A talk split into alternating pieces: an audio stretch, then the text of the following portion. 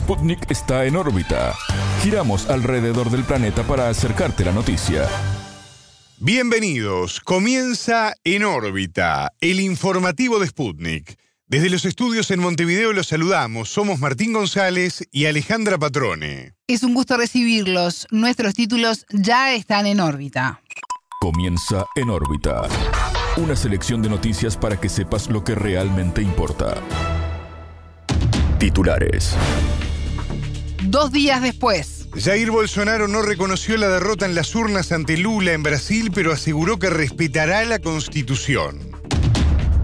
Interrupción. Rusia prometió mantener el diálogo con Naciones Unidas y Turquía sobre el pacto alimentario. Cercanía. El presidente colombiano Gustavo Petro visitó a su par venezolano Nicolás Maduro. Bloqueo político. Israel tuvo nuevas elecciones, las quintas desde 2019. Debate británico. La ministra del Interior, Suela Braverman, es criticada por sus declaraciones contra los inmigrantes. Diferencias. En Argentina se debate la eliminación de las elecciones primarias. Estos fueron los titulares. Vamos al desarrollo de las noticias. El mundo gira y en órbita te trae las noticias. Noticias. Larga espera. El presidente de Brasil, Jair Bolsonaro, no reconoció su derrota electoral tras brindar su primer mensaje a la nación 48 horas después del balotaje. En un breve discurso, el mandatario prometió cumplir como presidente y ciudadano todos los mandamientos de la Constitución. También se refirió a las manifestaciones de sus simpatizantes e indicó que las mismas son fruto de la indignación y el sentimiento de injusticia ante el proceso electoral. Las manifestaciones pacíficas siempre serán bienvenidas, pero nuestros métodos no pueden ser los de la izquierda, que siempre perjudicaron a la población, añadió. Esto en referencia a los bloqueos que están dejando atascados a miles de brasileños y empezando a crear problemas de desabastecimiento. Quiero comenzar agradeciendo Quiero comenzar agradeciendo los 60 millones de brasileros que votaron por mí el último 30 de octubre. Los actuales movimientos populares son fruto de la indignación y el sentimiento de injusticia por cómo se dio el proceso electoral. Las manifestaciones pacíficas siempre serán bienvenidas, pero nuestros métodos no pueden ser los de la izquierda, que siempre perjudicaron a la población, como la invasión de propiedad, destrucción de patrimonio y el derecho a la vida. Nuestra robusta representación en el Congreso muestra la fuerza de los valores, Dios, patria, familia y libertad. Nuestros sueños siguen más vivos que nunca. Somos orden y progreso. Enfrentando todo el sistema superamos una pandemia y las consecuencias de una guerra. Siempre fui catalogado de antidemocrático y al contrario de mis acusadores, siempre jugué dentro de las cuatro líneas de la Constitución. Nunca hablé en contra de los medios y las redes sociales. Como presidente de la República y ciudadano, continuaré cumpliendo todos los mandatos de la Constitución.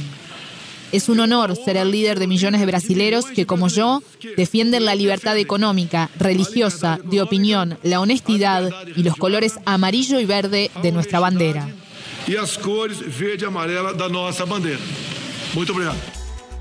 Tras el mensaje del presidente, hizo uso de la palabra el jefe de gabinete de la administración Bolsonaro, Ciro Nogueira. El funcionario informó que el gobierno espera la designación del futuro vicepresidente, Geraldo Alckmin, para comenzar la transición este jueves. Más temprano, la policía militar dispersó manifestaciones de simpatizantes del presidente Bolsonaro en Río Grande do Sul. También disparó balas de goma para despejar una carretera hacia el aeropuerto de la ciudad de Sao Paulo, bloqueada por camioneros. En órbita entrevistó a Alicio Raimundo, profesor de Economía Internacional de las Facultades de Campinas, FACAMP. Para el analista, gracias al accionar policial, las protestas parecen empezar a desmantelarse.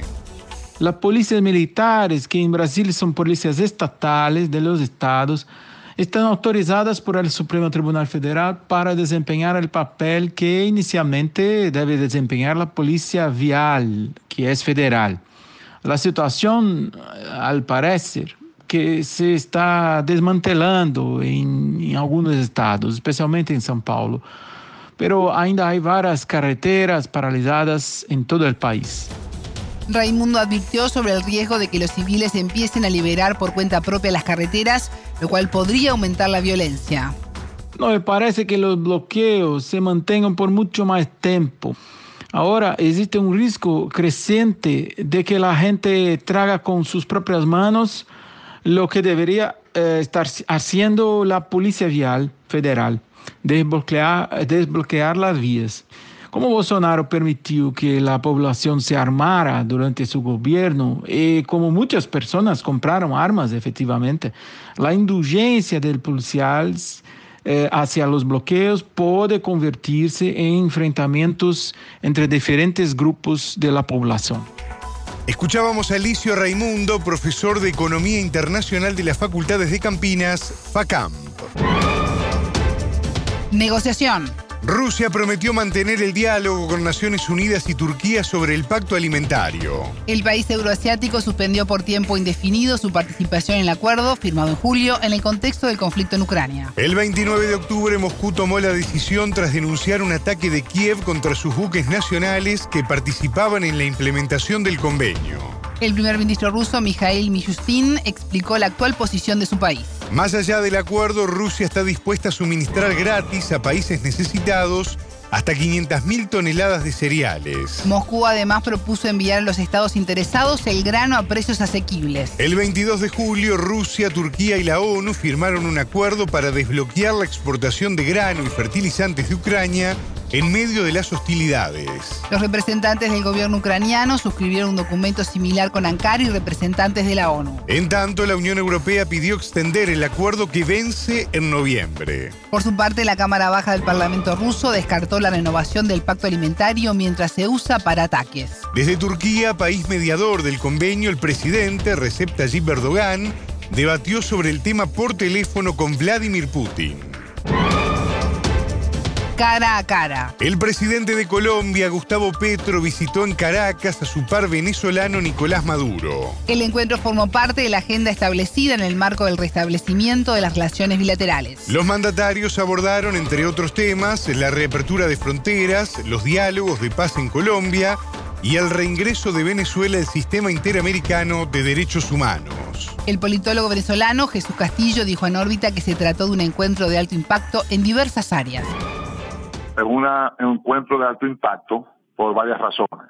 Primero, porque desde hace 11 años un jefe de Estado colombiano no visitaba Caracas. Segundo, porque desde el 2015 el conflicto fronterizo entre el gobierno venezolano y el gobierno colombiano de, de, aquel entonces se agudizó fuertemente, que rompió las relaciones comerciales, cerró la frontera y eso por supuesto trajo un, lamentándolo mucho, al sector económico de la región, entre el intercambio comercial, el intercambio de, ciudadanos a nivel de su de la visita, porque obviamente la relación comercial entre Venezuela y Colombia es permanente en las fronteras, cerradas o abiertas. Y lo otro, por supuesto, que de una manera u otra hay muchos venezolanos en Colombia y hay muchos colombianos en Venezuela.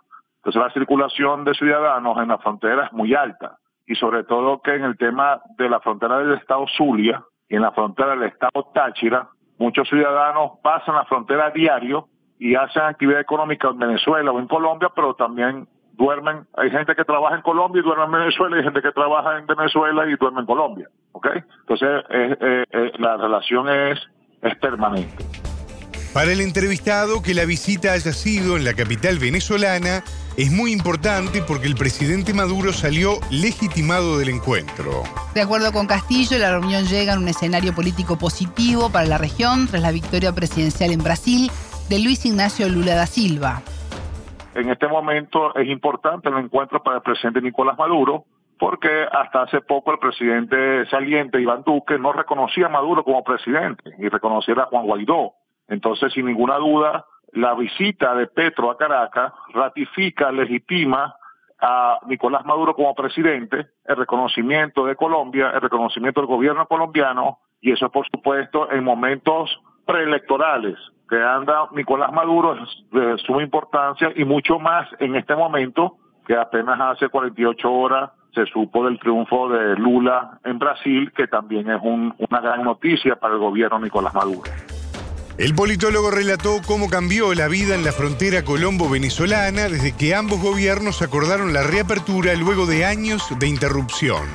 y explicó que, aunque el cambio fue positivo, aún se ajustan aspectos para hacer más fluida la relación. Yo, como frecuento un poco visitas académicas a Colombia, nosotros tenemos un pasaporte con, con unos privilegios a nivel del intercambio académico por un convenio internacional que se llama Andrés Bello. Entonces, ahora cuando pasé la frontera, me di cuenta que, que ya estaba el paso fronterizo totalmente abierto para todas las personas, estaban las aduanas totalmente abiertas y otra estaba el chequeo directo en Venezuela y Colombia de los pasaportes, ¿ok? Y eso ya es un indicador de la apertura completamente. Lo otro es que consigues combustible en la vía. Antes no se consumía combustible, había que viajar con pimpinas de gasolina y ahora encuentras estaciones de servicio totalmente aperturadas del lado venezolano y del lado colombiano. Eso es una, también una buena noticia. Lo otro que también noté en la carretera es mucha presencia de los cuerpos de seguridad de ambos, de ambos países, tanto cuando pasamos a Maicao como en Venezuela, el paso está más custodiado. Y lo otro es que la actividad eh, aduanera, el intercambio comercial de mercancía, está totalmente abierto del lado de Colombia y del lado de Venezuela, que eso no, estaba, no existía. El intercambio comercial que se aperturó desde el 26 de octubre, que ya están las fronteras abiertas, ha sido positivo, solo que como tenía mucho tiempo desde el 2015 cerrar la frontera, tienen que ir corrigiendo algunos aspectos sobre la legalización, papeleo, funcionarios, porque bueno, todavía hay mucha gente que no está legal. Escuchábamos al politólogo venezolano Jesús Castillo. Bloqueados.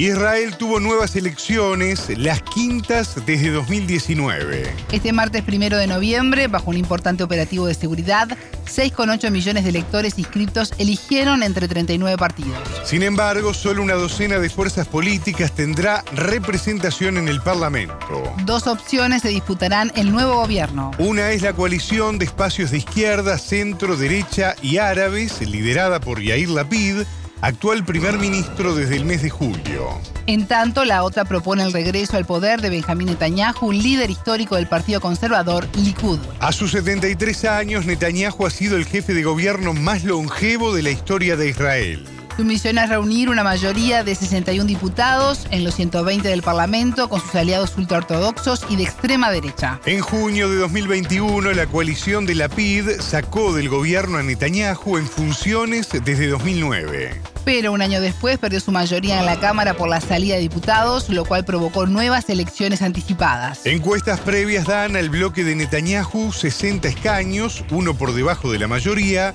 contra 56 de la PID y sus aliados. Los primeros resultados oficiales se esperan este miércoles 2 y el jueves 3, cuando se prevé el final del recuento de unos comicios muy ajustados. El proceso de formar una nueva coalición gobernante podría llevar semanas. Si no se consigue, habrá nuevos comicios a comienzos de 2023 polémica. La ministra del Interior británica, Suela Braverman, es criticada por sus declaraciones sobre la llegada de inmigrantes al país. La funcionaria enfrenta pedidos de renuncia en el Parlamento a raíz de su gestión sobre el asunto. Braverman, de origen indio e hija de padres inmigrantes al Reino Unido desde Kenia, calificó de invasión la llegada de inmigrantes a través del Canal de la Mancha. Sus dichos fueron rechazados tanto por la oposición laborista como por organizaciones sociales. Según la ministra, en lo que va del año llegaron a la costa sur de Inglaterra unos 40.000 personas, más del doble de 2021.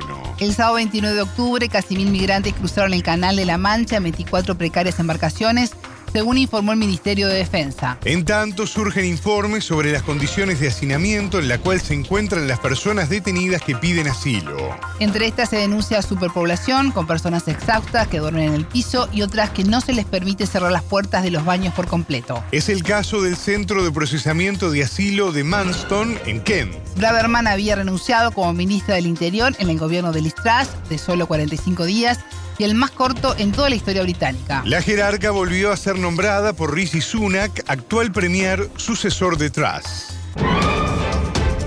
Discusión. En Argentina se debate eliminar las elecciones primarias, conocidas como PASO, que definen las candidaturas para las elecciones generales a realizarse en el año 2023. Este martes primero de noviembre, el jefe de gobierno de la ciudad de Buenos Aires, Horacio Larreta, cuestionó el proyecto ingresado la semana pasada al Congreso. La iniciativa fue presentada por legisladores del sector Provincias Unidas, aliado de la coalición gobernante Frente de Todos. Proponen cancelarlas el próximo año para redirigir el dinero invertido hacia programas de atención a las adicciones y discapacidad. En el debate político también se plantea que la eliminación sea permanente. En órbita conversó con el periodista Juan Lechman, corresponsal de Sputnik en Argentina. La perspectiva en el Congreso es diferente en cada una de las instancias. En el Senado, en la Cámara Alta, el oficialismo tiene bastante sencillo el trámite, ya que cuenta con 35 bancas de las 37 que necesita para conseguir el quórum y así avanzar con la aprobación de la eliminación de las elecciones primarias. El capítulo diferente, más adverso, está en la Cámara de Diputados, en la Cámara Baja. Ahí el Frente de Todos necesita 129 votos y solamente cuenta con 117 escaños. Ahí deberá negociar con bloques aliados, tanto de coaliciones más eh, de, un signo más eh, opositor como aquellas que responden a gobernaciones provinciales eh, importantes, tales como la de Córdoba o la de Neuquén, donde deberá hacer concesiones para ganar ese, ese apoyo. Sin embargo, el principal obstáculo del Frente de Todos no está tanto por la aprobación en el Congreso, sino por la cohesión interna. Hasta ahora no hay una postura unánime dentro de la coalición y ese es el principal escollo que creo yo que enfrenta el proyecto para poder avanzar y ser aprobado. En el oficialismo no hay una postura única al respecto. El ministro de Economía, Sergio Massa, ha cuestionado el mecanismo en el pasado. Y consideró que el presidente Alberto Fernández debe llamar a una mesa política del Frente de Todos con el fin de fijar posición. A lo largo de estos tres años de frente de todos, las diferencias eh, internas de la coalición escalaron a un punto casi irrecuperable. Ya eh, es pública la crisis dentro de, la coalición entre las distintas posturas encontradas. Por ejemplo, em, eh, Alberto Fernández, con respecto a las PASO, la semana pasada durante el encuentro que tuvieron eh, los cancilleres de la CELAC y la Unión Europea, habló sobre no tergiversar los procesos electorales en marcha, un guiño que puede leerse en clave de las elecciones en Brasil, que ocurrieron el domingo pasado, pero también con respecto a este proyecto de eliminación de las elecciones primarias. Diputados cercanos al mandatario se habían proclamado en contra de este proyecto, dado que ya a menos de un año de la fecha de las elecciones de las PASO eh, sería cambiar las reglas del juego sobre la marcha y por eso están en contra. Pero diferente es la situación tanto del ministro Massa como del ministro del Interior Eduardo de Pedro, muy cercano a la vicepresidenta a Cristina Fernández de Kirchner, de Pedro sostuvo que todos los gobernadores provinciales que integran el frente de todos, la columna vertebral de la coalición, se manifestaron en contra de que se lleven a cabo tantas elecciones el año que viene.